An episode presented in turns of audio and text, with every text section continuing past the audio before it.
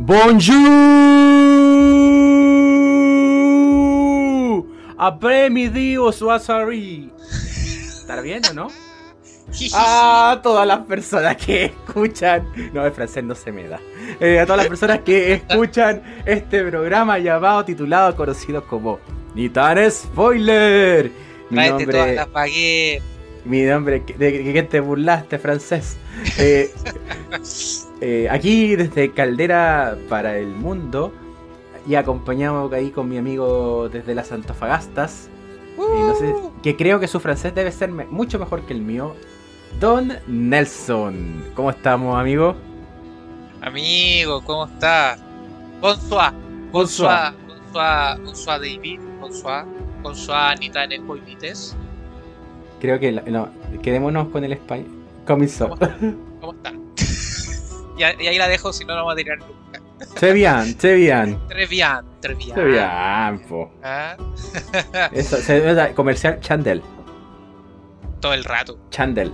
Esa es la. Ay, qué buen, qué buen postre. Qué buen postre. Qué buen postre. ¿ah? Soprole, si usted, amigo, si nos está escuchando, ahí gerente de Soprole, piensa en nosotros. Mándenos ¿Eh? dinero. Mándenos eso o un manjarate. Somos, somos, somos de gusto simple. Sí, no hay problema. una cosa Ah. poca y nosotros no. Canje. Nos traen un- Claro. un- una caja de Chandel y nosotros lo, lo usamos todo el año. No uso polera y eso. ¿no? Sí. Cuando eh, piense, cuando esté haciendo mis clases, voy a poner arriba la frase: Lo podemos lograr. lo podemos lograr. Lo podemos lograr. Lo podemos lograr. Bien, pues David, aquí desde las Antofagastas, todo funcionando. Afortunadamente, ya eh, con.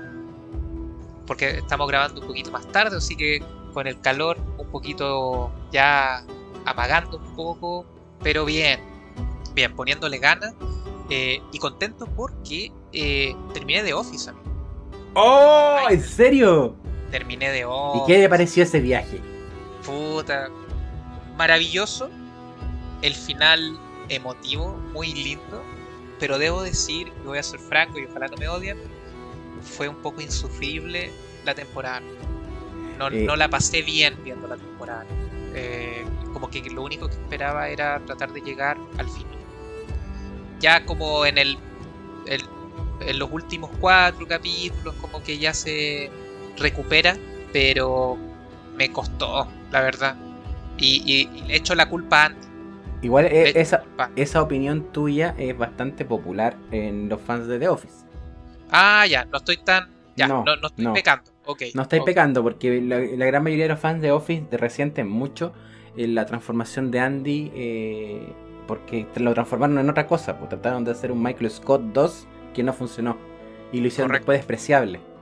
Parece que la- Eso. y lo había, lo había, había, había costado tanto quererlo. Es que ese era el punto. O sea, llegó, llegó a un punto con Erin, digamos, lo que tiene que ver con Erin, que uno decía, pucha, es justo de que también tenga un final feliz, una cosa así.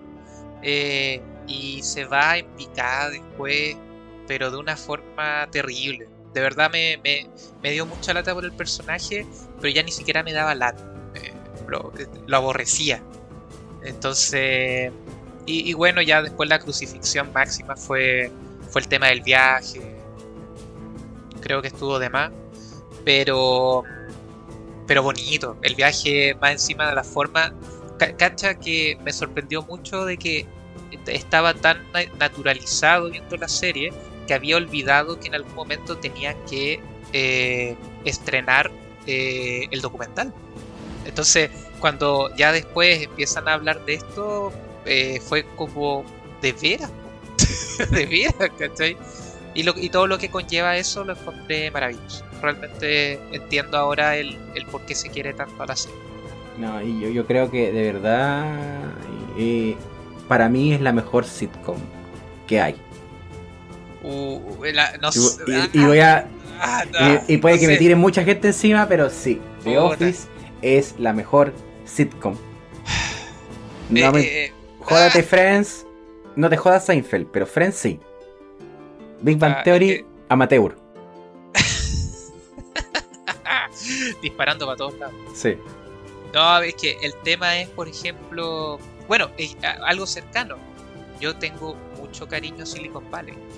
Ah, Silicon Valley es muy buena. Es una comedia y encontrarme con estos personajes, o sea, digamos con los actores acá, para mí le dio otro gustito también a Silicon Valley. De hecho, empecé a ver algunos capítulos, mis capítulos favoritos de Silicon Valley y veía, ver a Jared. Eh, Jared es, claro, pues es, es, sí, es que tiene el mismo timing cómico. Correcto. Y se nota. Entonces, y, más This guy un personaje extraño. Eh, bueno, encontrarme también de que. Eh, ¿Cómo se llama esto? Eh, Pucha Bill, que era el, el, el, micrófono, eh, que también tiene un personaje súper importante en la serie de Silicon Valley. Eh, que, es uno de un millonario, que tiene una actitud totalmente distinta. Eh, por eso fue, fue súper lindo, la verdad, encontrarme con, con, esta sorpresa. Y no, no me arriesgaría a ser tan, tan, tan, a casarme con la serie, eso sí. porque resulta de que también eh, soy un viudo de Brooklyn Nine-Nine, que también me, encantó la serie y que terminó el año pasado eh, con su octava temporada. Eh, y que claro, o sea, el problema es que todas son vienen de la escuela de The Office. Entonces, escucha, haber visto The Office después quizás hace que sea más complejo el, el tildarla de, de la reina. Yo creo que, yo creo que como la, la, gran competencia, o sea, ya esto ya es netamente tiene que ser Malcolm. Como, ah, como gran sitcom. Pero de verdad, o sea, ya sacando todo lo que tiene que ver con el, ser como incorrecto en la forma de, pero creo que de verdad eh, The Office es el punto máximo de la comedia gringa al menos. Sí, sobre, todo con la, sobre todo con el simulacro de incendio es la cuestión más oh. alta lejos, lejos que se ha escrito en la historia. es que era eso, no, hay parkour, amigo. El parkour, eh, a mí, me, ¿sabes qué? ¿Cuál me gusta mucho? Me gusta mucho eh, el chile de Kevin. Ah, es tan cortito, pero es bueno. Es muy bueno. Sí. No, y, y, también la, la, la... Es que son esas cosas, por ejemplo, te prometo que lo que más me reía carcajadas en la novena fue cuando eh, le hacen la broma del, gym asiático. El gym asiático. Oye, pero qué, qué inesperado. pero sale tan bien y está tan bien preparada la broma que exploté, de verdad. Fue muy buena. Sí. A mí igual, me, a mí me gusta la, broma de la, de la guerra de bolas de nieve. Ah, y bueno, como buen psicólogo, amigo, ahí como termina controlando a Jim viendo, al Jim, al Jim más eh, asustado, más asustado, eh, para mí fue inesperado, no, lo esperaba. Sí, no, eh, esa serie tiene muchos grandes momentos. Sí, mira, quizá, quizá en algún momento podríamos hablar de ella. Ahora por lo menos tienes a otra persona que la vio. sí, ya tenemos, tenemos a dos. De Castrito parece que también la vio. Ah, no? lo sé. No. Me importa poco, Castrito. ¿Te importa poco? no, nosotros sabemos que Castrito no escucha este programa. Sí, lo escucha, lo escucha escondida, ¿eh? solamente para para saber si lo pelamos mucho o no. Le hablamos de él. exacto, exacto. De hecho, de hecho le, eh, por interno le decía a David la semana pasada de que sentí que me mandé un castrito. Es como mandarse un Homero Simpson. Eh. me mandó un castrito no sé si lo van a, identificar o no, pero fue. Eh, ahí Castrito no estaba penando. Sí, no estaba penando. Ahí usted, usted decidirá si existe el castrito o no existe el castrito, porque, bueno, en este programa hay un feudo entre amigos. Por supuesto. ¿ah? Es, bueno siempre hacer competencia, eh, pero el problema es cuando ya esto agarra a niveles mucho más, más eh, drásticos y serios eh, que podrían llevar a, eh, a duelo.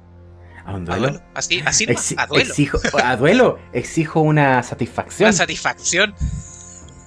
Acá tenemos el origen de la satisfacción porque en el capítulo de hoy, oui, oui, también situada en la acción en las Francias, Pero Nos quedamos vez ahí. nos quedamos en la Francia, pero esta vez nos vamos a retroceder a los 1300, al año 1300 más o menos. Porque hay un caballero que le gusta meterse en problemas. Un director que le, le encanta meterse en problemas. Y esta película no fue, no ha sido la excepción. Estamos hablando de un caballero que tiene a su haber.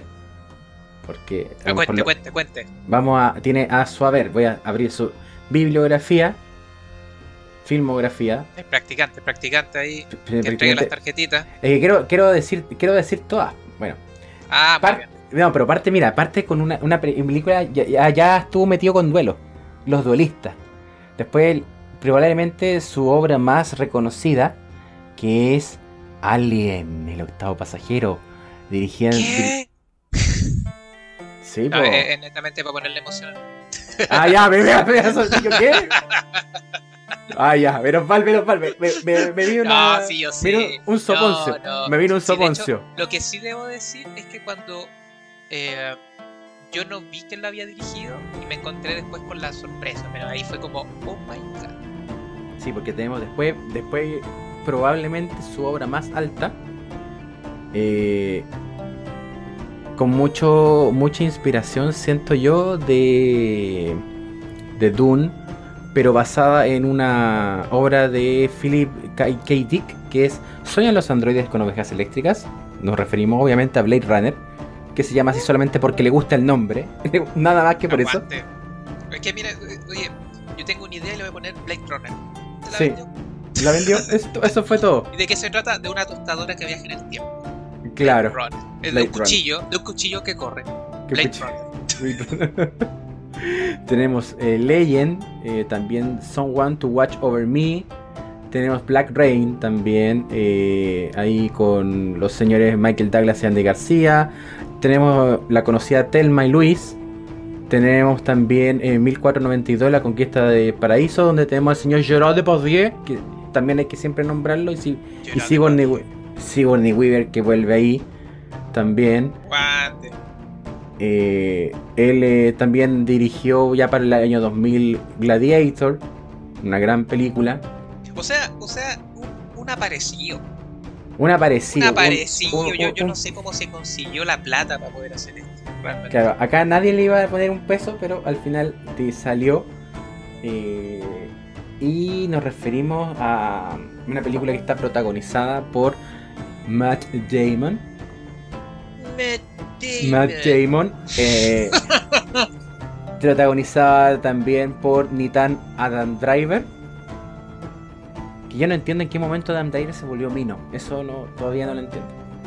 Por- la rompe. La La rompe. rompe, amigo. Protagonizada también por Don Ben Affleck Rubio. Oye, y flaco. Rubio y flaco. Muy flaco. Y eh, quien se roba la película, creo yo. Jodie Comer también. Oye, viene ya. Eh, Muy bien. La verdad es que yo no, no, no la recordaba de otras películas. Y su, y su performance la encontré bacán. De hecho, bueno, más adelante vamos a, a hablar más en detalle, pero me, me gustó mucho. Sí, sí. Eh, ella fue, después de. No, ella fue la gran sorpresa. La segunda sorpresa fue Ben Affleck, rubio y flaco. Eso también. Sí, bueno. Bueno, pero ya no dilatar más el, el punto porque esta película, eh, como es una narración larga, dilata y dilata y dilata hasta que llega el momento en el cual los personajes se enfrentan en el último duelo. Oh my god. Porque empecemos por lo alto. Así que... Don Nelson, cuéntenos de qué se trata The Last Duel. De eso. El último. De un duelo. duelo. De un duelo. Buenas noches. No, no. La, la verdad es que es interesante, eh, como les comentaba, yo trato de evitar ver sinopsis o tráiler. Entonces, ¿por qué? Porque me gusta tratar de sorprender un poco sobre la trama. Eh, y en este caso, como bien lo comentaba David, estamos hablando del siglo XIV, de finales del siglo XIV, eh, en plena eh, expansión y guerra, ¿cierto?, que, que ocurría en Europa y donde eh, cuenta la historia de dos amigos en este caso Jean de Carrou y Jack Legris. y en el cual. Legrey. Jack Legrey. ¿De cuánto? Legrey. Legrey, ok. Jack Legrey. perdón por mi, por mi francés. Jean, Jean de Carrou. Jean de Carrou. Eh, en el cual eh, muestra un poco respecto a la vida que llevan ellos y cómo eh, a Jack Legrey eh, se le acusa de violar a la esposa de su amigo, en este caso Jean de Carro. Donde eh, esto lleva a... no, es la pena, sino como el desafío máximo que existía en esa época, que es un duelo, en el cual mediante Dios, claro, mediante Dios se sabrá quién es el que dice la verdad. Entonces habla, eh, la, película en sí nos muestra que lo encontré muy notable. Es algo tan sencillo pero muy notable. Es casi para los fanáticos de la ley y el orden, como yo, eh, que te mostraran eh, de distintas de distintas maneras, o perdón, de distintos enfoques la misma historia. En este caso, a lo largo de la película vemos los, las, los, la sucesión de, de situaciones eh, desde tres miradas distintas. Lo que llamaríamos en, teoría de comunicación, en teoría sistémica, puntuación de la secuencia de hechos. Maravilloso. Estoy anotando. Maravilloso. Yo, eh, eso lo hace muy atractivo. Lo que sí es importante que ustedes van a saber que se van a enfrentar a una película larga. Dura cerca de 2 horas 40. Pero eh, se entiende después por qué lo largo especialmente porque esta, vamos a ver la, historia eh, repetida en la cual cada vez te van a ir agregando mayor información y donde también tú vas a poder ir dando, te vas a empezar a dar tu propia idea, digamos, de, cómo se fueron dando las cosas y si realmente en este caso Jack violó o no violó a, a Margarita que en el caso de la, de, la señora, ¿cierto? Eh, que no dije el nombre, que se llama Margarita de Carlo. Lady Margarita. Lady Margarita. Eh, y, y, lo dejo ahí porque no quiero spoiler nada. Sí, eh, bueno, para, bueno, tratando de un poco desenmarañar esto, esta historia está basada en un libro y el guion lo firma Ben Affleck, que Ben Affleck, pero aquí lo bancamos, lo bancamos N. No, Don Ben Affleck. Don Ben Affleck. Don Ben Affleck. Don, Benjamin. oye, que yo sepa que el guion está escrito por Matt Damon y Ben Affleck, para mí me trae recuerdos de cada chico. Sí. Puta que son buenos. son muy buenos. Cuando se inspiran, también. Cuando Ben Affleck está sin tomar, puta, se lo agradecemos bastante. Sí. Si Ben Affleck no hubiera estado tomando, Batman hubiese sido dirigida por él, protagonizada por él. Si no hubiera estado con recaídas, pero bueno. Grande Ben Affleck que se está recuperando. Grande, grande. Yo, sé que no está escuchando, no, escucha eso sí después, probablemente del 2030, pero eh, le mandamos besitos. Kisses for you. ¿Ah? Sí, y, y también eh, me llama la atención pensando en la temática porque aprovechando también la, la polémica que vivió su hermano porque estamos hablando de, de delitos sexuales acá. Ah, eh, bueno, eh, exactamente, o sea, como al principio de la película, como te decía, si uno no está al tanto de la trama sí, por haberla visto sinopsis, uno realmente no sabe hacia dónde va. Y luego se encuentra con esta situación en la cual ocurre este, esta, esta violación y que eh, tal como se plantea, eh, dependiendo de la persona que está narrando eh, la historia, hay mayor información, menor información o su cómo recuerda que ocurrió. entonces empiezan a ver, es súper interesante cómo empieza a jugar eso de los egos, cómo empieza a jugar las perspectivas de, una persona y que eso no es necesario llevarlo a, que ocurra solo en el siglo XIV, o sea, es algo que vemos hasta el día de hoy. Y yo, igual lo interesante también acá es que cuando te habla de las versiones, te habla de la verdad según. Exacto, la Ese- verdad, se- La verdad, la Sí. verdad según. Pero con quién se queda y, y es, claro, esto no, no constituye un spoiler porque lo importante tiene que ver con estas, con estas, cómo se ven las miradas. Se queda con la verdad de Lady Margaret porque es con la única que después de aparecer esta es la verdad según ella desaparecen las palabras y solamente queda la verdad. Correcto. No, es, es notable porque, bueno, eh, como bien comentaba, ella es realmente la que podría... Ah, bueno, es que está además, eh, así como tú comentas, eh, las tres miradas son, primero uno parte con la mirada del esposo, en este caso de Matt Damon, de Jean de, Harwood, y luego tenemos la mirada por parte de Jacques Legris, que es el acusado, en este caso, y donde también lo que aumenta un poco el, el conflicto es que ocurren eh, un conflicto entre ellos. Parten como amigos, pero luego empiezan a ocurrir cosas debido a las interacciones y, y también eh, los fallos que tiene en batalla Jack, eh, Jan de Carrú. Claro que era un, un, un tipo analfabeto y pésimo estratega, pero un tremendo combatiente. Correcto. Correcto. Aunque, bueno, mejor no, no digo nada porque puede ser spoiler.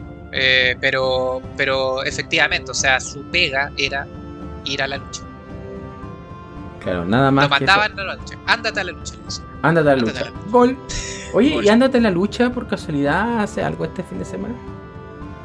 Uh, amigo, eh, es que ya va, no van a saber.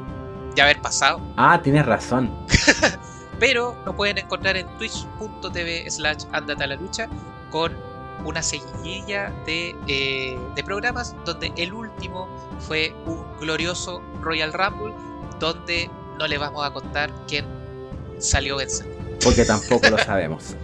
Así es. guiño, guiño. Guiño, guiño. ¿Qué día es hoy? Domingo. Domingo.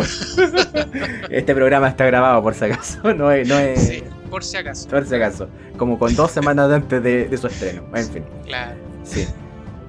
Pero bueno, eh, Oye, yo quiero destacar un, un detalle y súper chiquitito. Eh, En est- esta película está el, eh, bueno, el rey el, el rey Carlos Carlos VI, interpretado por Alex Lauter, un Oye, actor, un actor conocido por dos, eh, por su participación genial. deja, deja saber ¿Perdón? si es por eso. Porque yo me acordaba y decía, ¿dónde lo he visto? De hecho, en algún momento le dije a, a la Lore, oye, ¿no es el doctor ese, el de la serie, cierto? Y dijo, no, no es él. No, no, no es él. No, No es él. ese, Y ese dije, niño, pero- no. Claro, y dije, ¿pero Ya. dónde lo he visto? ¿Dónde lo he visto? Y después me acordé.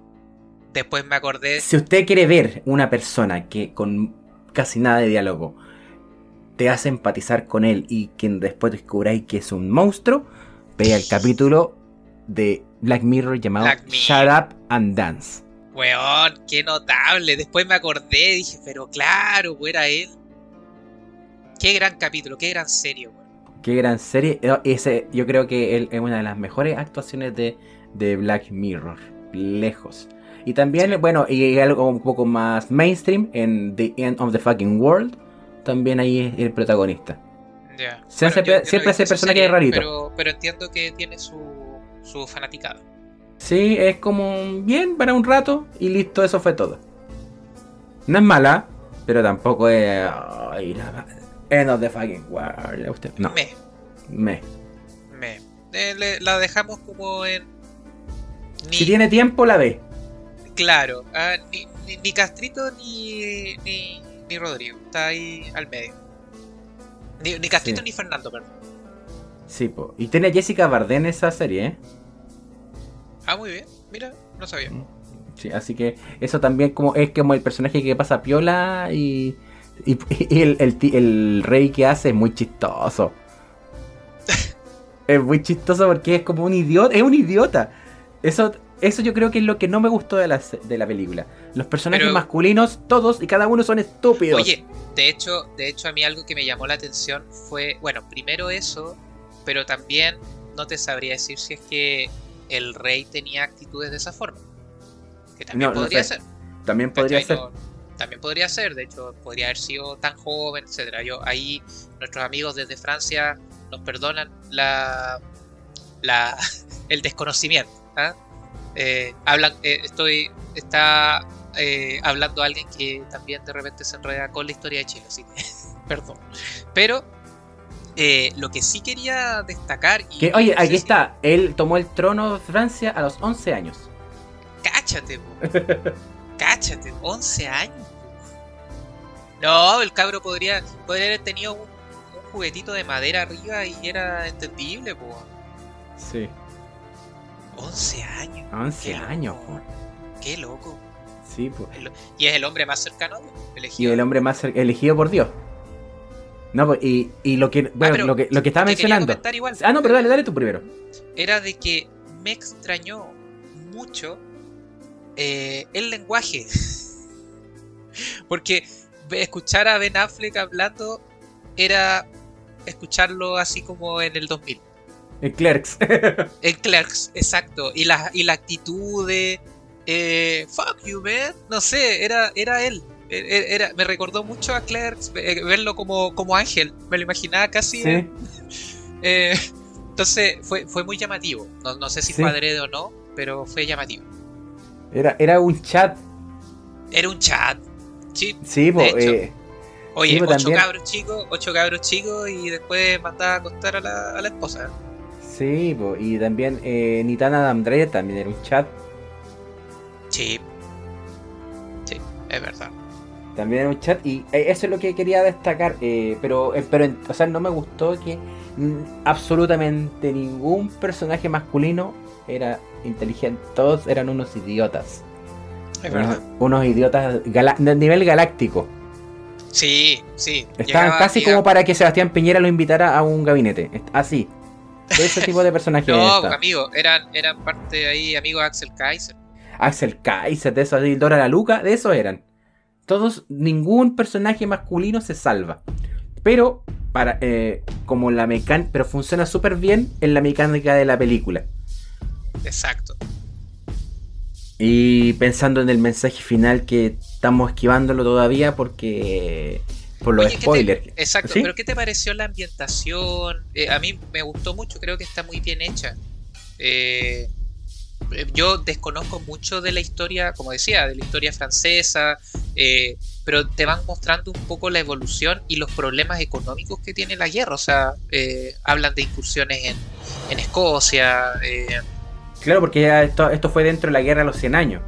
Correcto, correcto. Y, bueno, y ahí, ahí, empecé a leer un poquito más. entonces, creo que históricamente está muy bien planteada y está bien logrado en realidad me, gustó. Me gustó. Sí, y, me, gusta que dentro de, de su forma de. Porque igual hay. Ellos hablan. Eh, está muy presente la concepción eh, que se tiene sobre cómo funciona eh, el amor, el orgasmo y esas cosas. La pequeña muerte, como dirían los, los artistas, como un orgasmo es una muerte también. cómo se vive cómo es la sexualidad y cómo todo esto está pasado por Dios y y, la, y el conocimiento básico y por el cual se norma la ley es de esta manera. Y, y, cómo, y cómo se, casi cómo se puede lograr concebir un hijo. Claro, o sea, en ese tiempo creo que la, estaba la teoría, bueno, estaban hablando de la teoría de los humores que, que, sobrevivió ah, de, Grecia. Eh, me, me, imagino que también había su, su poco de frenología, su poco de, del homúnculo por ahí. ¿Cómo se llama esta, esta teoría de que el espermio tenía la persona completa? Oh, me pillaste, amigo. Se me olvidó. Me pillaste, sí. No, ahí, ahí que lo quitan es Se me olvidó, pero eso te.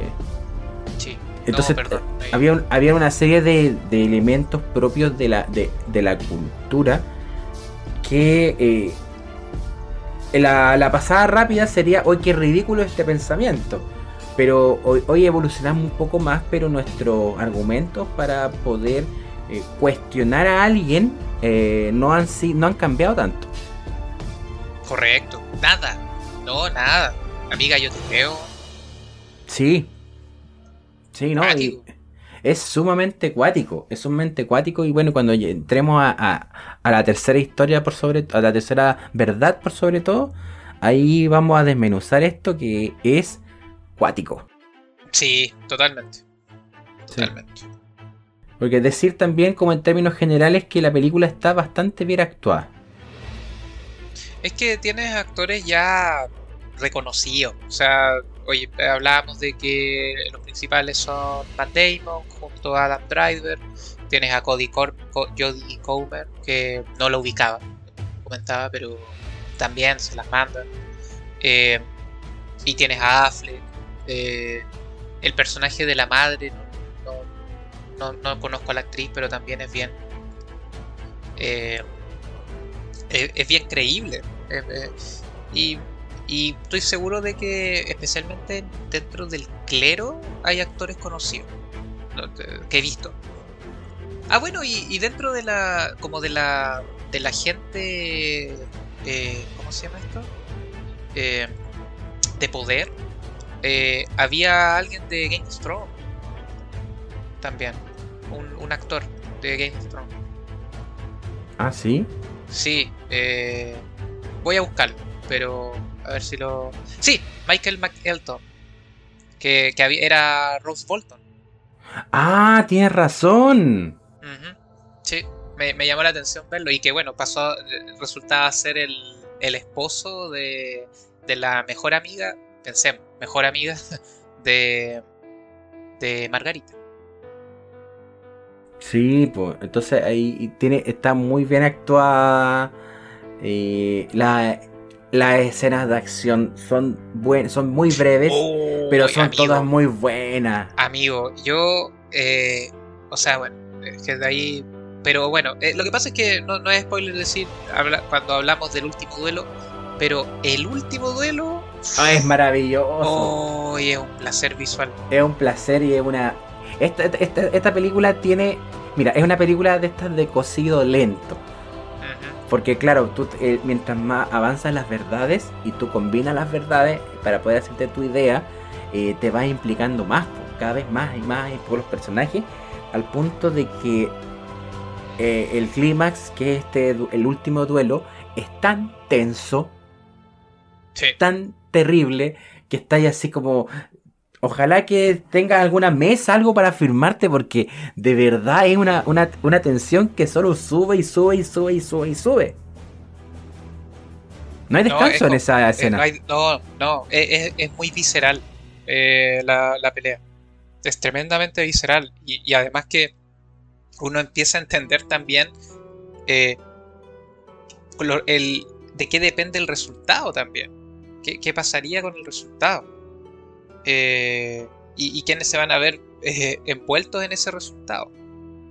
Claro, claro, y, y también...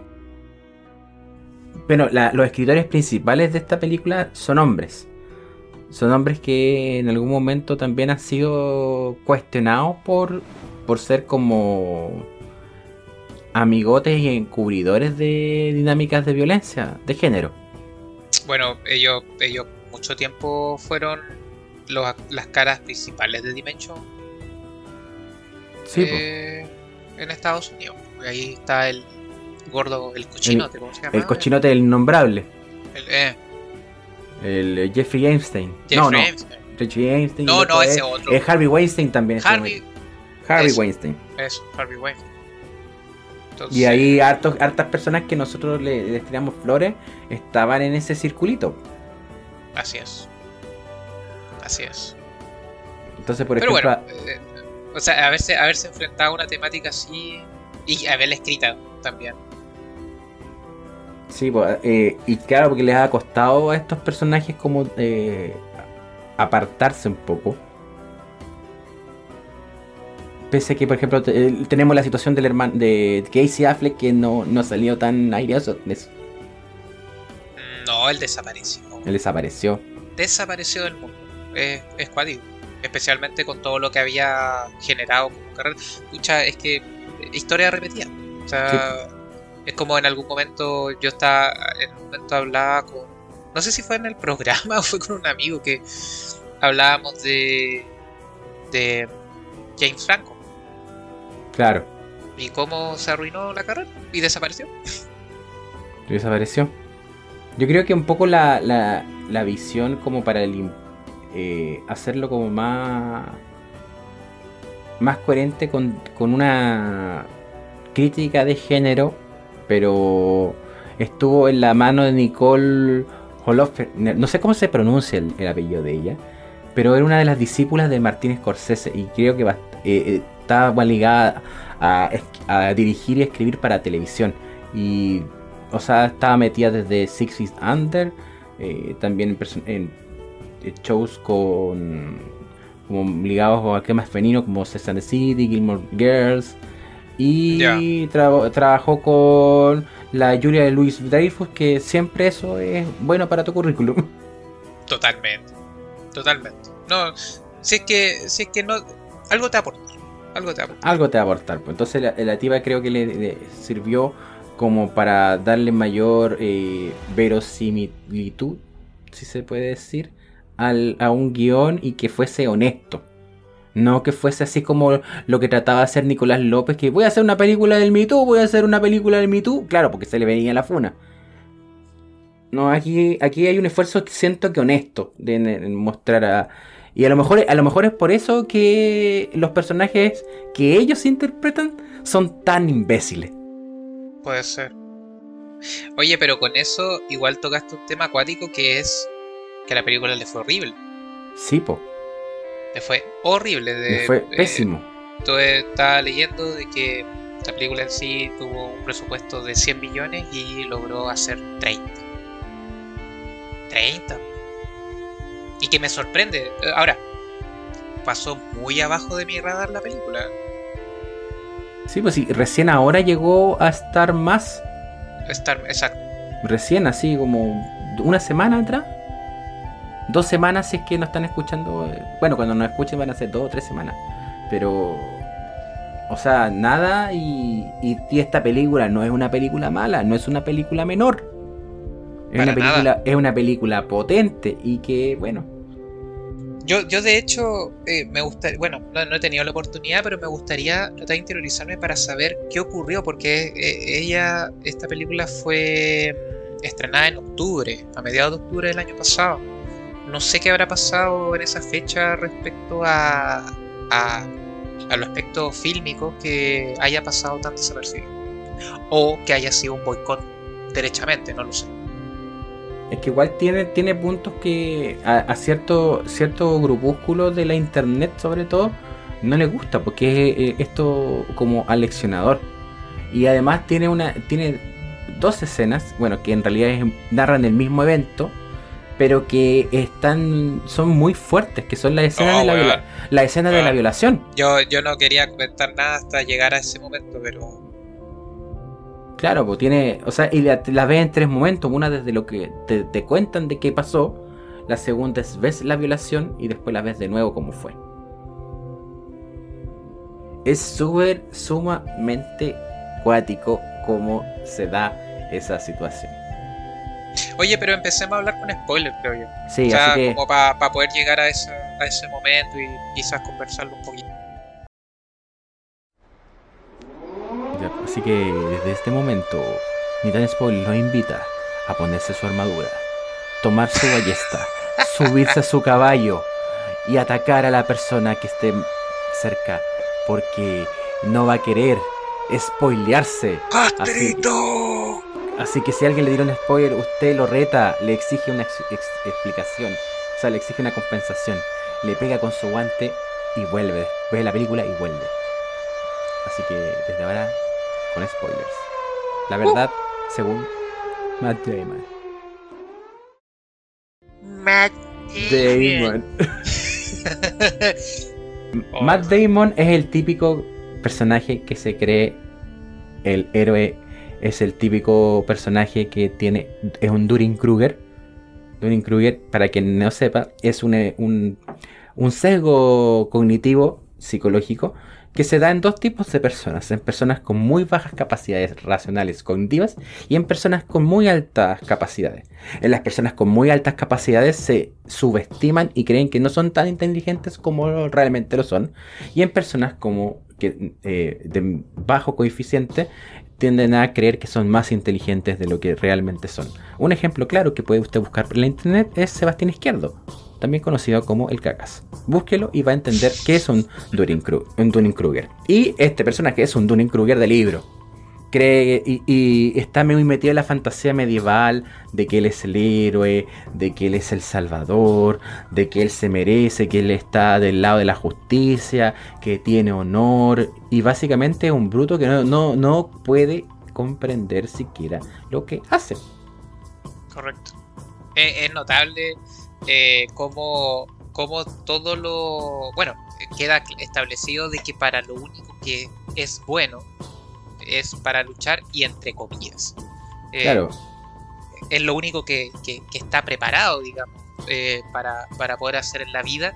Y como en, la primera versión, ¿cierto? Que es la mirada de él, todos lo, lo habitoran, es, es él es exitoso. Él es la exitoso. Él es claro, y, todo lo necesita. Eh, y también los diálogos que él tiene normalmente son de un héroe. Con su esposa, con su madre, con su amigo. Eh, y por lo mismo él se ve que todos también le tienen un, un respeto y un, y un y un cariño eh, eh, hasta eh, ya que empieza a ser un poco extraño, ya, ya empieza a hacer ruido a uno que lo está viendo desde afuera. Claro, desde el mismo hay un, hay un sermón que le da a la mamá que también es un personaje muy, muy importante en la película que le dice tú este típico esta típica reprimenda al héroe que viene a cambiarlo todo que es tu bueno tu papá se manejaba mejor en estos temas y agachar la, cabeza y tú no pues yo soy el bacán y yo me enfrento a la injusticia porque yo soy el héroe. Qué cuático. Sí, y personajes así están, pero. Uy. No, y, bueno, y, lo otro es que ya desde el primer momento también empezamos a ver la. el cómo él ve que. cómo le debe el resto. Porque marca el precedente de que le salva la vida a, a Legrey, según su, su versión ya desde ese punto de vista, entonces ya, ya él le debe la vida. Y todo lo que viene después no lo puede aceptar porque gracias a él está vivo. Sí, pues.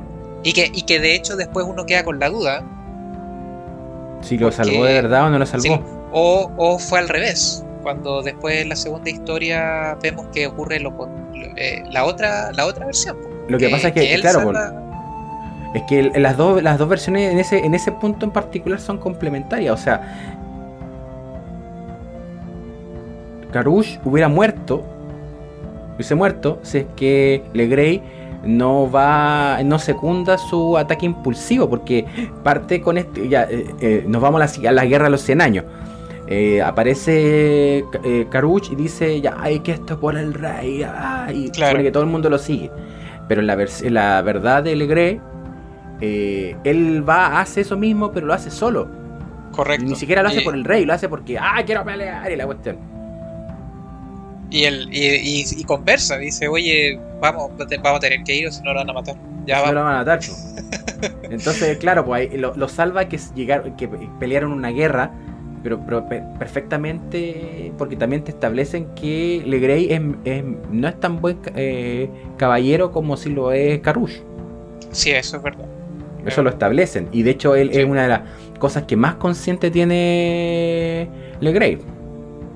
Claro, y que su. Lo que no tiene en eso, lo tiene en eh, intelecto, por así decirlo. Dado de que ya nos entregan el, el background de que él había eh, pertenecido a, a, escuelas de, relacionadas con, con el clero y que en algún momento él decide abandonar por, una vida fuera, digamos. Eh, bueno, explica también, pues era mujeriego. claro, sí, Era un, era un, caliente, era un Don Fernando cualquiera. Uy, eh, esa, esa escena era ver a Don Fernando y Don Castrito.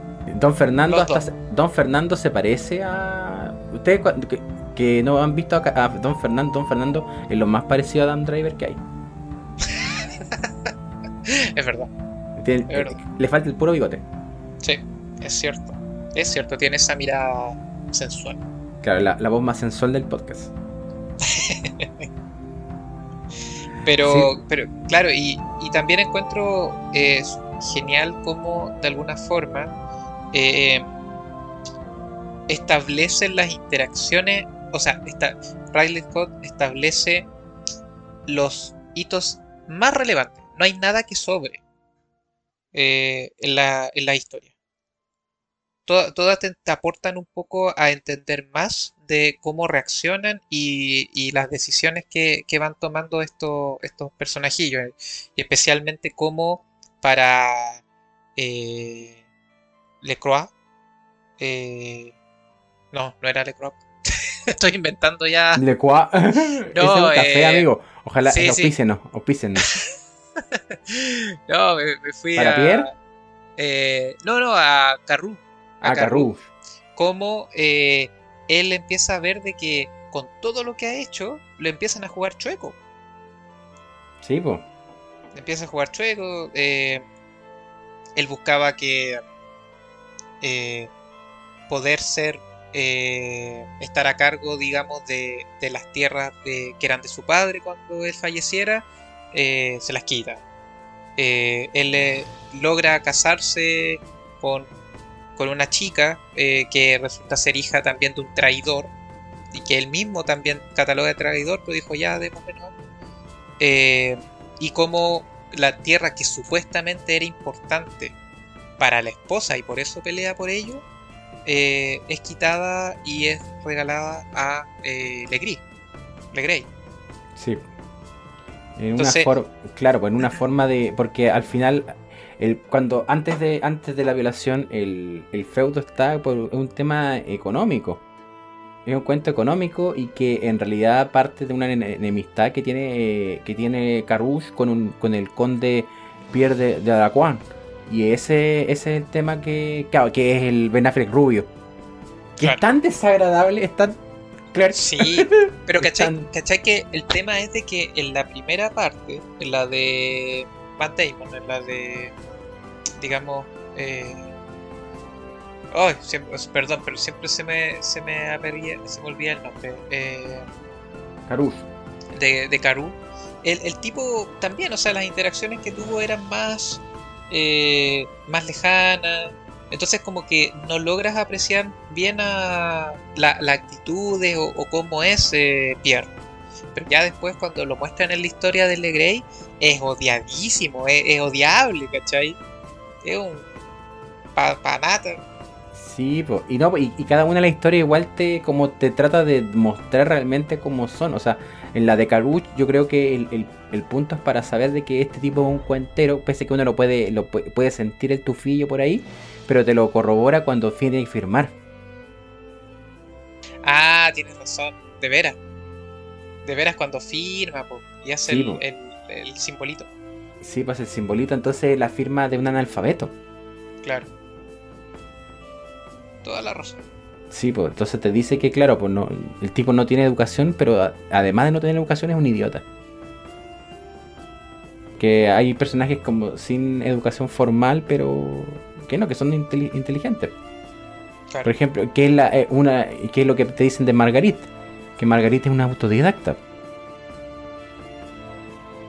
y que lamentablemente se ha visto en la sombra, siendo que tiene muchas eh, eh, ¿cómo se llama? mucho conocimiento o, eh, muchas ideas escucha, sabe escuchar también.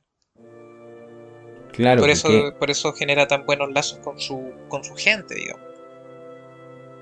Sí, pues entonces después está esto eh, como la verdad de, de Legrey y es, una verdad de un tipo privilegiado.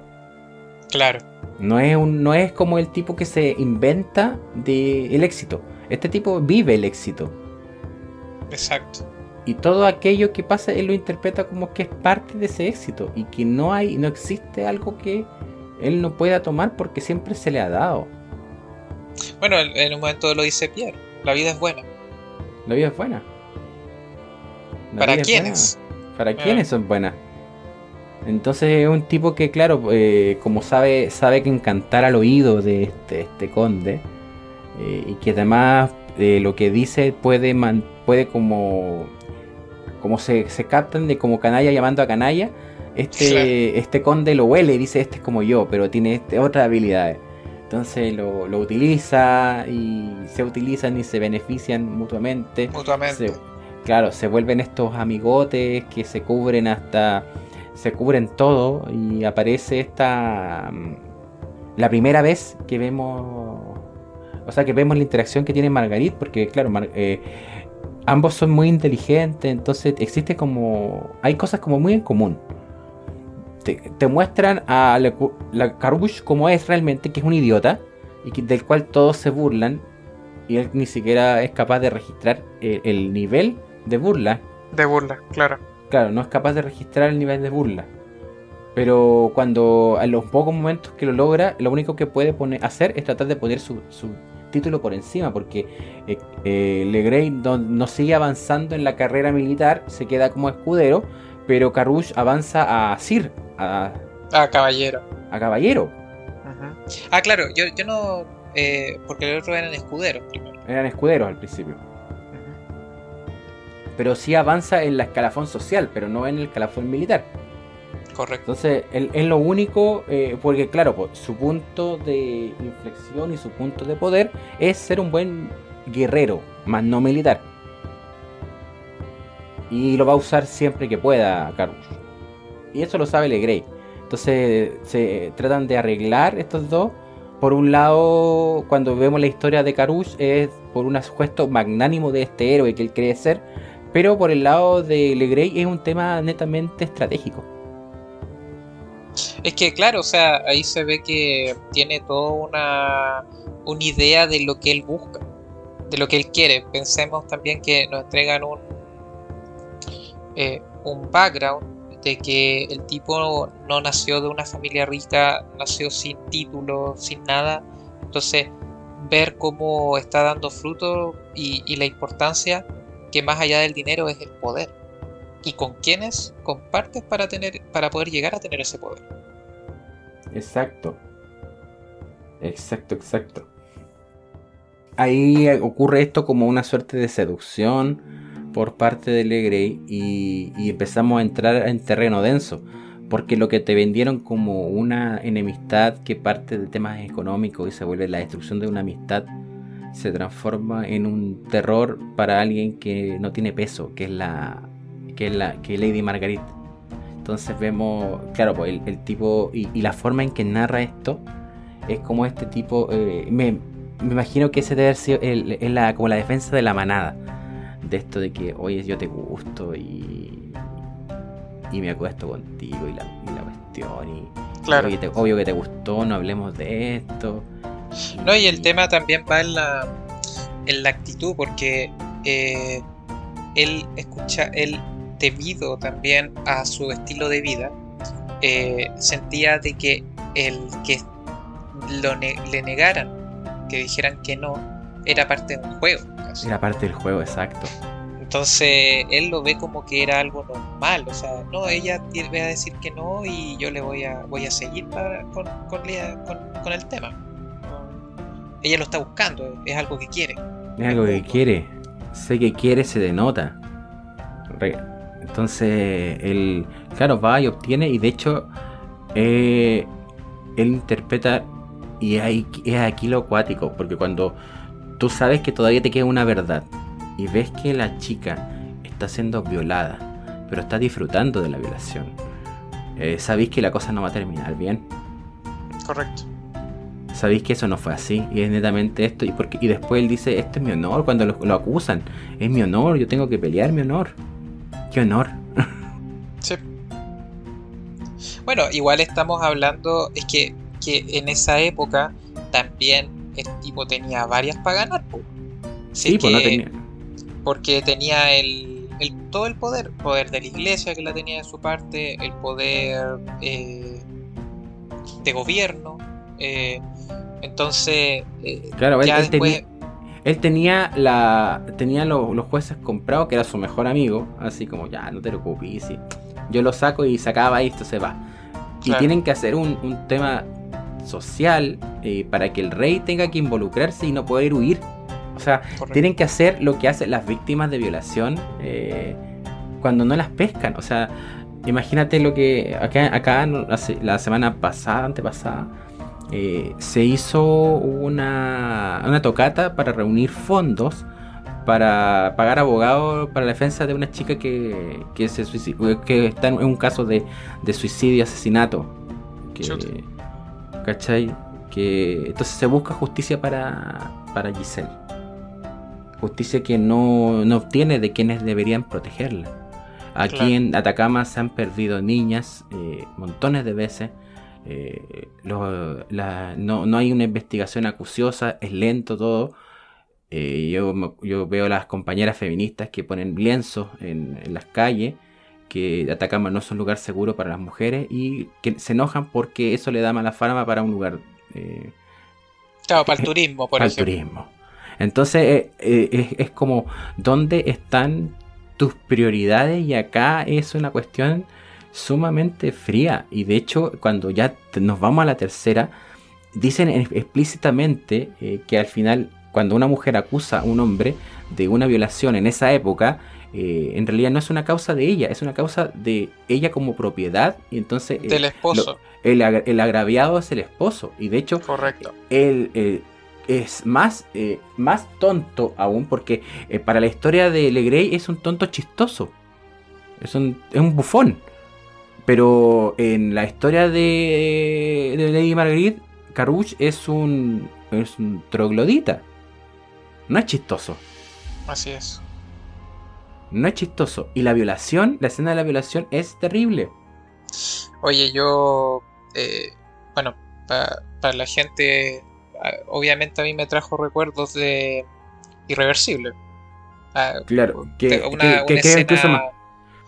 Sí. Pero, espérate, una, una, consulta. Eh, ¿Tú crees que en esta película la escena de, violación es eh, justificable que aparezca?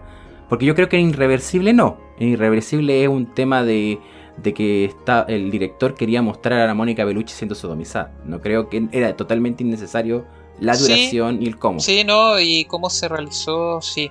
Es que acá el tema es de que te están. Eh, lo que está buscando el director es ser crudo con la verdad, po. Claro. Y Entonces tiene que mostrártela.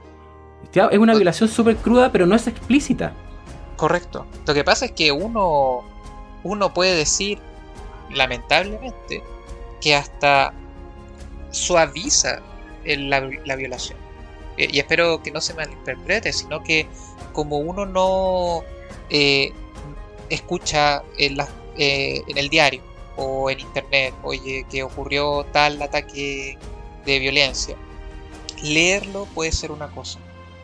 Eh, la manera en que normalmente se presentan este tipo de actos también es otra. Pero tratar de llevarlo a una realidad como esa, eh, y, que, y que es así, o sea, tenéis que pensar en, una, en lo peor que puede ocurrirle a una mujer. Sí. Entonces, eh, eh, claro, o sea, yo, yo entiendo por qué lo hicieron así y por qué no se escondieron nada para, para hacerlo. Por ejemplo, claro, la, violación es, es como una posición de, en cuatro el tipo pone a la, a la chica. En, Correcto, la, da vuelta. y, Que, y, que, y, que, hace. Es que por eso es, una, es un símil del juego que hacía con la con las concubinas, por, por así llamarlo, eh, que con las cuales estaba con Pierre. Claro, porque que hacían a orgía. Correcto. Pero hay, yo, hay un detalle que tiene que ver con el movimiento de las piernas. Porque en un ah. rato hacen un paneo y claro, pues ella, ella está desde atrás los ponen a los dos de atrás. Ella la, tienen abierta de piernas, él atrás, obviamente. Eh, pero las piernas de ella están como. En la, en la escena de, de Grey, están sumamente dóciles. Chipo. Pero en la otra. Las piernas están tensas. No, y, le, y pegándole, tratando de, demostrar eh, ¿cómo se llama esto? Eh, no, eh, de, que de verdad quiero arrancar, déjame, y bueno. Sí, y, y más crudo, y, y que eh, esto es lo, es lo complejo de esta, de esta historia, de esta forma de ver la, realidad, es que te dicen que hay un momento en que se devela la violación. En la historia de Karush es sumamente como pero ¿estás segura que pasó? Sí, te creo. Oye, yo te voy a apoyar. weón, es muy chistoso porque ahí yo dije, este weón está ya. Está mintiendo. Como un weón tan bruto y que supuestamente eh, para lo que es bueno es ser milico, va a mostrar ese tipo de actitud. Claro. Está mintiendo. Está mintiendo. Y después, claro, lo que él no le cree y la toma del cuello y le dice, ¿cómo no te defendiste? Es que me doblegó y yo no pude sacar ¿Cómo es posible eso? Y él mismo la estaba doblegando en el punto de que ella no se podía defender. Y el tipo era incapaz de, darse cuenta. de hecho, le dice: Tere corrió más rápido. Tere corrió más rápido, claro, es tu culpa. El punto también, eh, también es detalle que se le caen los zapatos cuando corre.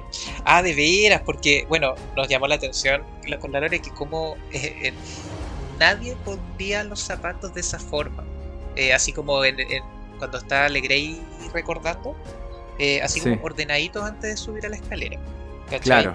Ni, yo, de hecho, nos dio risa porque, bueno, esto no, es Japón, no, no, hay pues comida ya, pues, no, no, nada que ver. No, Y pues. claro, después cuando ella muestra que se le cayó los zapatos por estar arrancando, todo el sentido del mundo.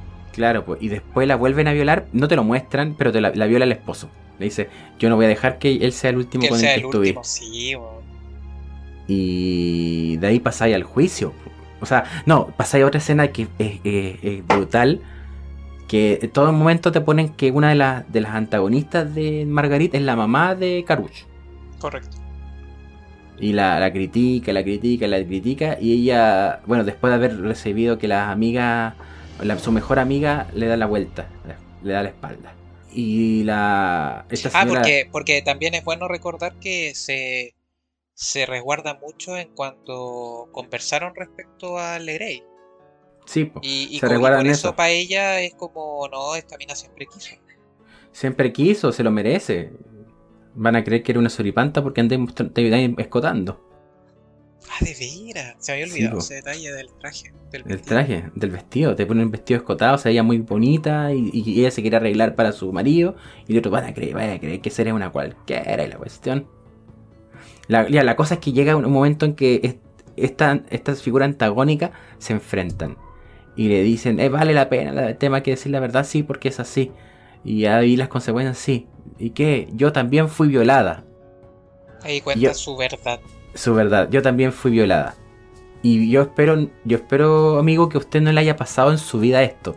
Pero yo, eh, hay con la gran mayoría de las mujeres que conozco, han sufrido algún tipo de acoso o violencia sexual. Y es algo que cuando tú, te, tú conversas con mujeres y abren esos temas, es tan terrible de que sea tan habitual, pero tampoco se hable y que quede así como en la nada. Y, cuestiones desde tan, tan, tan así como asumir de que eh, te acosaron sexualmente. Yo me acuerdo que una vez conversaba con una amiga que estaba en una disco. Y resulta que en la disco un, un weón no le agarró el poto porque quería. Y no, no, conforme con ello, le metió, le trató de meter los dedos, ella como le, le pegó y se fue. Un weón tranquilo. Eh. Y, pero cuando yo conversaba con ella, ella no registraba eso como, una, un, como un acoso, como una vulneración. Que está casi como algo, como una anécdota. Como una anécdota, ¿cachai? No sé si habrá sido por un tema de, autoprotección, de porque hacerte, porque cuando así consciente esas cosas, es cuático, es terrible, terrible. Bueno, y, que además, además eso es también como gracias a, a este a esta idea de ir entendiendo más, que hay más voz, de, eliminar esa normalización. Sí, que, por eso, o sea, estamos claros de que no podéis pedir eso en la película. Y menos en el juicio, y menos con la forma en la cual se trata. Pero hasta el día de hoy nos encontramos con, con actitudes de ese estilo. Po. Sí, yo, yo no sé, por ejemplo, cuando salgo con mi, sobrina, niñita de 12 años, y veo viejos asquerosos que la andan mirando, ¿cachai? Y ella no se da cuenta que la están mirando un viejo asqueroso, yo sí, po. Claro. Y es terrible, es terrible y, por eso pasan todos los días y solo por el hecho de ser mujer. Imagínate en esos tiempos. Qué lata. Sí, es, horrible. Y, y, claro, pues cuando ella, cuando te dicen, porque tampoco sabía, porque todo, como la, la, genialidad de la, de la escritura, es que ella al, necesitaba que sí o sí eh, su marido la representase porque si no no iba a tener poder como. Porque ya establecimos que era un, una cuestión de sobre la propiedad. Claro, no, claro, no, puede defenderse. No puede defenderse. Y si es que el, en, el, juicio no se llegaba a tema, se iba a llegar a combate. Y el combate, claro, pues iba a dejar con uno de los dos muertos. Pero si moría Karush, como ella, ella estaba agraviando, por ella al ser una propiedad, eh, iba a recibir el castigo más terrible de todos. Que le iban a colgar, le iban a quemar, le decían, ¿tú estás segura de esto? Y ella dice, sí, voy a ir, aun cuando... Y después se da cuenta de que, que no quería, eh, hubiera, se hubiera callado si, la, si el castigo no hubiese sido tan fuerte. Y es muy parecido a, la presión, a la, al cuestionamiento que sufre una víctima de violación eh, que decide hablar. El escrutinio. Al punto de que el escrutinio acaba con tu vida y acaba con los que están alrededor. Porque ella, ella resentía que si la mataban, y no iba a poder ver crecer a su hijo. Claro que además había toda una, una historia respecto al hijo. Mm. A, por qué no podía quedarse embarazada también. Y que era lo que, daba más rabia. Porque es como cuando dice, pero usted disfrutó o no disfrutó. Porque claro, pues, ¿cachai? Porque si llegaba a ese punto significaba que entonces no está. Casi como que lo aceptó. Claro. O sea, si, si tú tuviste la pequeña muerte con el que te violó, es que lo disfrutaste y te lo merecías. Y claro. estáis mintiendo. Y de hecho le dicen, cuando hay una escena en que está viendo al médico. Y ve y le dice, tú tienes una desajuste en la bilis negra. Resulta que hay cuatro grandes como dentro de la teoría de los humores. Ahí está la sangre, la bilis amarilla, bilis negra y la flema. Y, y la, bilis, la bilis negra está ligada con eh, el adjetivo con la melancolía, con, la, con la depresión. ¿Cierto? Entonces, eh, la actuación de, de Lady Margaret es siempre desde la melancolía, de sentirse abatida, deprimida. Y, que, y es todo muy melancólico, todo, todo muy melancólico con ella, sobre todo después de la violación. Porque ve, eh, ella, misma se da cuenta que es capaz de, de hartas cosas, de que tiene, de que puede sacar adelante su entorno, eh, pero está de mal, brazos cruzados al ser mujer. Claro, está amarrada, de hecho todo. Está amarrado. Eh, es que su esposo me mandó a hacer esto. Sí, pero, pero usted sabe de esto y lo está mandando un tipo que no sabe. Claro, y que de hecho ni siquiera tocan el tema qué pasaría, qué pasa con esa gente cuando llega este tipo. Claro, que probablemente su tonto la Probablemente se fueron, claro, porque fueron en contra de lo que decía el, el la cabeza, digamos, de, del lugar. Sí, ah, y además que hay una escena muy buena sobre eh, que es como preludio a la, a la segunda violación, que es la escena de la yegua. Ah, cuando se entra, cuando dejan abiertas las puertas. Claro. Cuando entra. Sí, él tiene, eh, este personaje tiene la esperanza de eh, criar eh, caballo de yeguas, o sea, que tiene una yegua preciosa que quiere, con ella quiere criar, quiere criar así como caballos de excelencia y necesita, claro, empezar a hacer esa, esa crianza. Pero ahí tienen un semental, que es netamente para producir caballos y tener caballos para la faena. Y llega el cemental y va a, cruzarse con la yegua. Y empieza a gritar, ¡Ah, no! ¡Con el no! Y le empieza a pegar. Claro. Y no es, no es distinto de lo que le hizo con su esposa. Eh, tenías razón. No, no la había asimilado a, a esa situación. Sí, y ahí está, la, está el, el punto como complejo. Po. Y tiene este juicio, y hay, eso también lo encontré, pero maravilloso. Porque ya hablamos de que el, Carlos, Carlos VI es, un niño, pero es un niño bobo, y entonces se está riendo, lo encuentra re entretenido esto, sí, pues dice, oye, se van a matar. No pasa siempre, está re entretenido.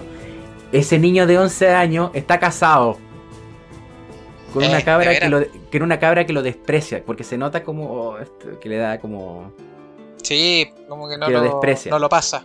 Y cuando están cuestionando a Lady Margaret, hacen una toma de la, de la una, toma que yo la represento como sororidad, o sea, como es eso es eso sororidad de esta esta esta cuestión de la de la empatía femenina, de que todas se dan cuenta y se reflejan en ella. La amiga que la cuestionó logra hacer esto de, oye, en verdad está, está sufriendo. La niña, la esposa que tiene al rey, al rey a su lado y lo desprecia. La señora que es su principal enemiga y todas tienen una cara, una todas se muestran empatizando y sufriendo, sufriendo lo que le pasa a Lady Margaret. No lo soñó. No lo soñó entonces, entonces eh, y más encima después de eso, vamos a el duelo que el, tomen todo esto de contexto, solamente contexto para que el duelo de verdad ahí tiene todo el peso del mundo. Y tú de la verdad quieres que, por muy despreciable que sea el personaje de Karush, quieres que gane. Es que no quieres que gane porque no quiere que muera la Margarita, Claro, no querés que. Y la cuestión y el duelo se da vuelta para acá, para allá, para acá, para allá. Y ella está de luto, porque se está muriendo algo de ella también. Con esto. Es la única encadenada. De veras, está, encadenada. Está encadenada. Ella está acusando, pero está encadenada porque se presume que es culpable por ser mujer. Cuando, se, eh, cuando ya tenemos el desenlace que es muy crudo y gana, gana Karuch, y ahí. Oye, ahí, ahí quiero rescatar. Mucha que de Bueno, de hecho lo dice Margarita antes de la pelea. Dice: Oye, esto va a ser hasta eh, una pelea de dos ancianos hasta que se cansan. Porque realmente la pelea te logra transmitir ese cansancio. Que, que no estamos hablando de un duelo de eh, Game of Thrones, así, no, o sea, estamos hablando no es épico, de un duelo, no es épico, no es épico para nada. Los buenos saben que si no ganan van a morir. Y viene la desesperación, viene la eh, utilizar cualquier cosa que esté al alcance para ganar ventaja y ojalá poder vencer. Eh, no es eh, honorable. Para nada, correcto. Eso, no es honorable. O sea, aparte, como nos han enseñado normalmente en películas, historias, como una justa. O sea, dos, dos caballeros, digamos, que se enfrentan a caballo con, eh, con, con, un, con escudo y, y con... Eh, no me acuerdo cómo se llama el, el, palito, eh, digamos, la lanza, una lanza. La lanza. Lanza, con una lanza. Lo lanza con una lanza. Y por otro lado, ya después cuando destruyen todo esto y, y no logran vencer, lo que venga, lo que venga y oye, si de alguna forma eh, con el hacha te logro dominar al quebrarte eh, una pierna, eh, le doy nomás. Sí, pues. Entonces es cuático. ¿Y la, ¿Y la pelea en sí debe durar 10 minutos? Sí. Una cosa y unir y venir, de verdad, es muy tensa. Es muy tensa la pelea. sí. Y donde a veces uno, yo dudaba, yo no sabía realmente como la película estaba haciendo había tomado ribetes tan tristes, yo ya veía que perdían. Y que era el fin de Margarita. Claro, y que íbamos a terminar con una, con una hoguera con, con su compañera llorándola. Es, eh, claro, de verdad. Quizás ni eso. ni eso, ni eso. pero en algún momento lo vi posible. Y claro, y cuando ya tenemos la victoria de Carruch, el, final, eh, yo encuentro que es muy decidor de, cómo, de, la película en sí, porque eh, eh, la victoria significa para él, para ese personaje, la épica. Pues entonces se siente el héroe que siempre ha creído que es. Mientras la odia, la otra le sacan los grilletes y tiene como un poco la paz.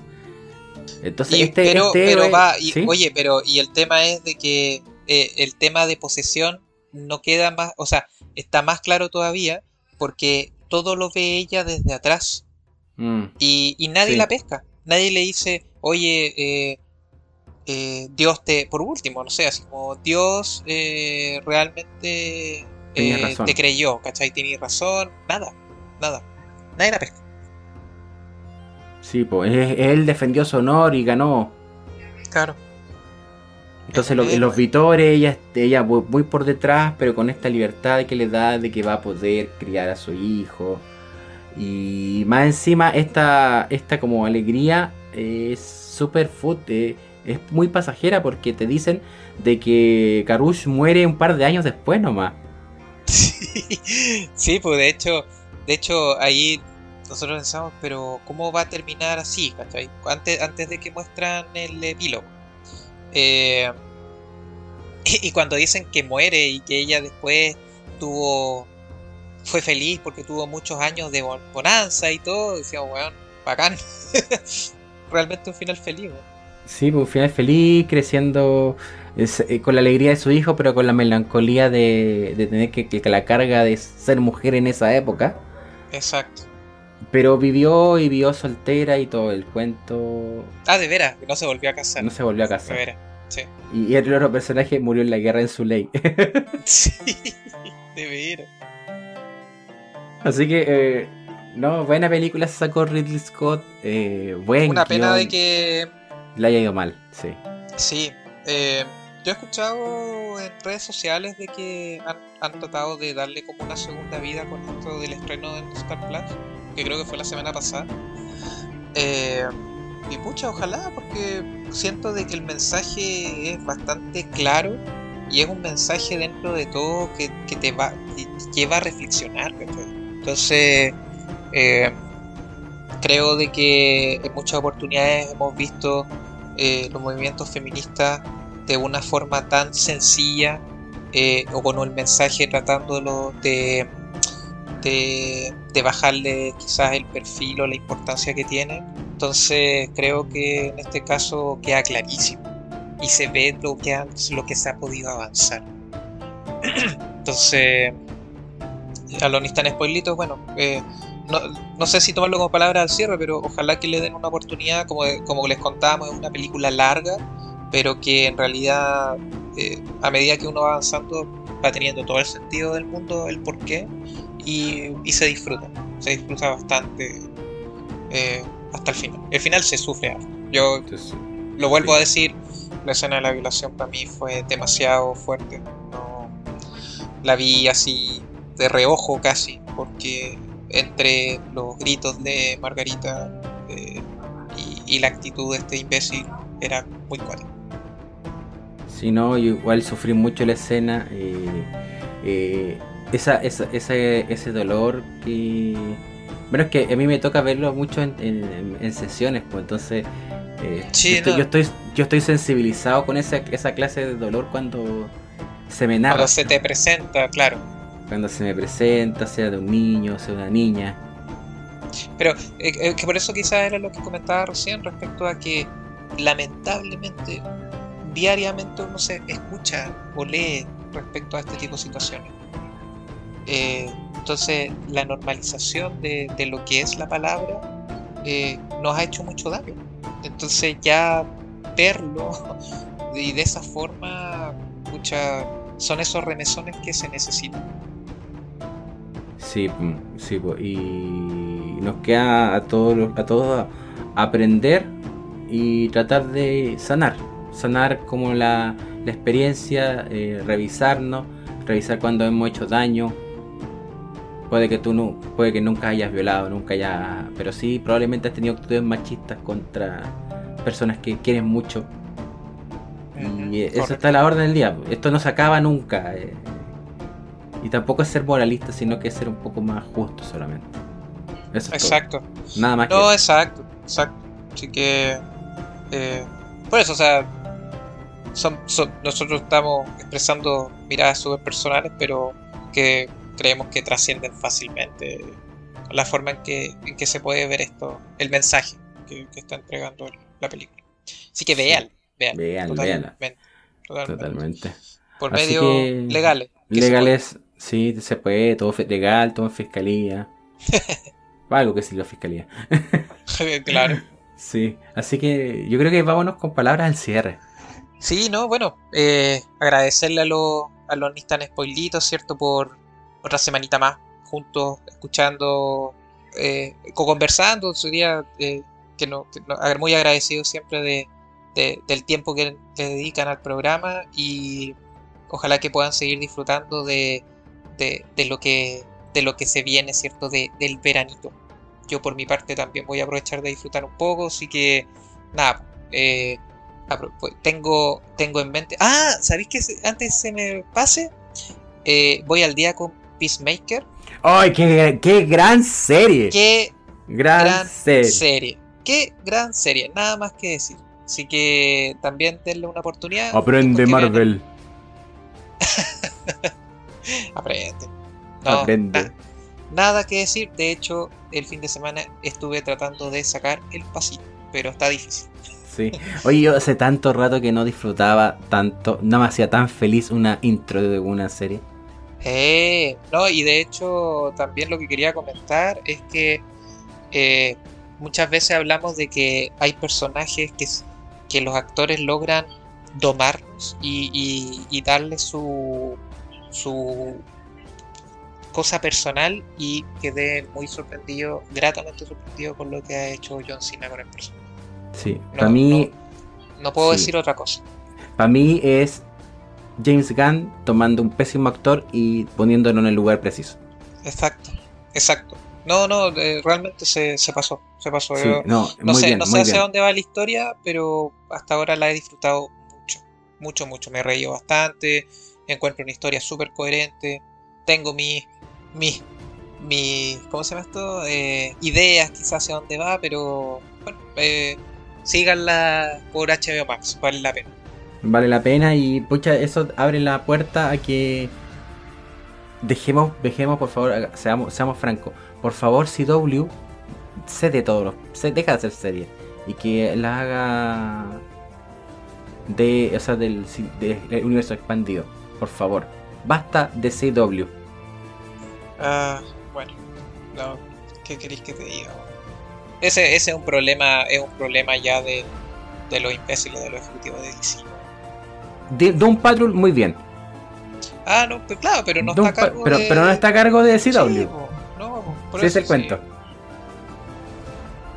No, sí, por eso es, es todo un tema del asiático. Es que, aprende, aprende Flash de CW.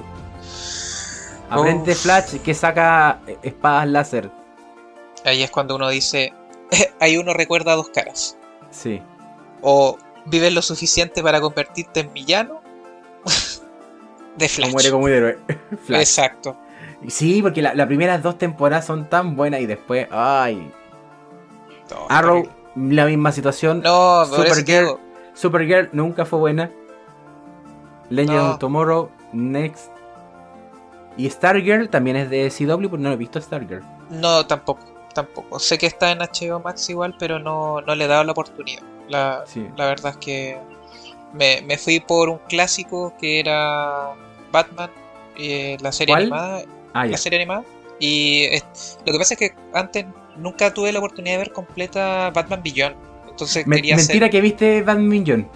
Eh, parte. Todavía me Ya, porque yo, yo acabo de terminar Batman Beyond. Buena. No, pero me ha gustado Caleta. Eh, o sea, bueno, la segunda temporada no tanto, pero, pero ah, la primera es un manjar. La, primera, la tercera igual es muy buena. Ya, bueno, te, la tercera es muy buena porque, quiero terminar porque es Spider-Man al final. Ya. Es, Batman Millones es Spider-Man y eso lo hace tan bueno. y claro, quiero terminar con la el regreso del Joker. Es buena esa película. Sí, esa me acuerdo haberla visto. Me acuerdo de la trama, así que no. Sí, y además, eh, la Liga de la Justicia Ilimitada tiene un, epílogo que es el cierre de la historia de Terry McGuinness con Amanda Waller. Mira, no sabía. Sí, pues, hay un capítulo especial en que te cuentan. Ah, bueno, eso ese es un super mega spoiler de la serie que es sobre los orígenes de Terry McGuinness. Con Amanda Waller vieja. Bacán. Y tomando chocolatitos y galletas. es muy bueno, es muy bueno. Ya. Ah, ya lo voy a, dejar anotado. No, no cachaba esa, e, esa, esa, esa conexión ahí. Pero, pero hasta ahora ha sido mejor. HBO Max se paga solo. Lo, Tengo que decirlo. creo que es una buena inversión. HBO Max, creo, hoy por hoy, es la mejor plataforma de streaming. Páganos HBO Max. Sí, por favor. ¿ah? Por favor, nosotros, aunque nos pagues poco, te vamos a seguir recomendando porque de verdad eres una muy buena plataforma. no así lo que está pasando con Amazon Prime, que aparte de no pagar, ha recaído mucho. lo dije y qué. Puta amigo. Bueno, hay que ir tomando decisión. Oye, vamos para la hora y media ya. Vamos, vamos cortando. ya, ahora sí, ya, para cierre. Chao, ya. Besitos, besitos, chao, chao por mi parte. Que estén bien. Yo igual, cuídense mucho y eh, escúchenos en Anchor, en Google Podcast, Apple Podcast, Evox, YouTube, Spotify y demás. Eso ha sido todo por el día de hoy. Nos escuchamos en breve. ¡Chau! Alojita.